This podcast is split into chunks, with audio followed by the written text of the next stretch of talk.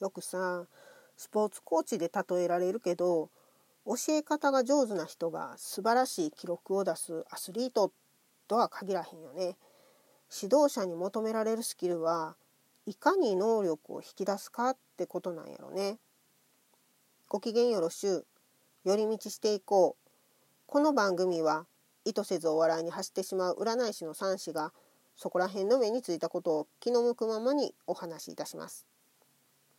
能力を引き出すために必要なのはまずどんな能力があるかを見極めることここが大事なんやと思うんですよ。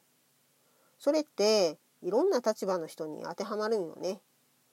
学校の先生もそりゃそうやろし会社の上司とか先輩もそう子育てもそう親なんて最初から親をできる人なんてそうそういやへんしさ大変やん。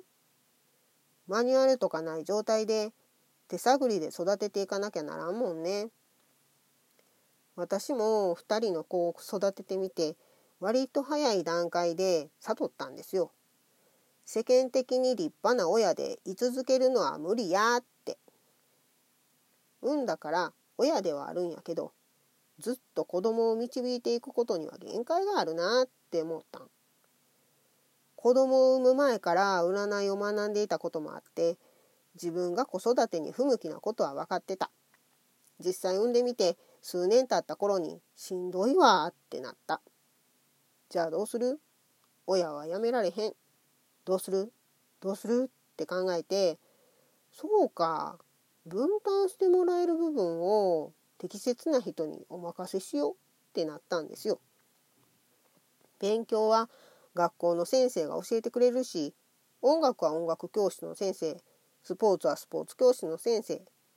遊びは学校の友達や近所の年上の子とかね。そんなん当たり前やんって思う？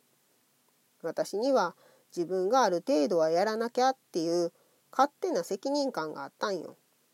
このやらねばならぬっていうのはほんまにくせ者でできて当たり前。できへんかったら自分を責めるね。親として自分ができることは子供に合った適切な人材を見つけてくることなんやってその部分だけ頑張ろうって思ったらあとは子供が経験したことを子供から話として聞くことで十分やってん。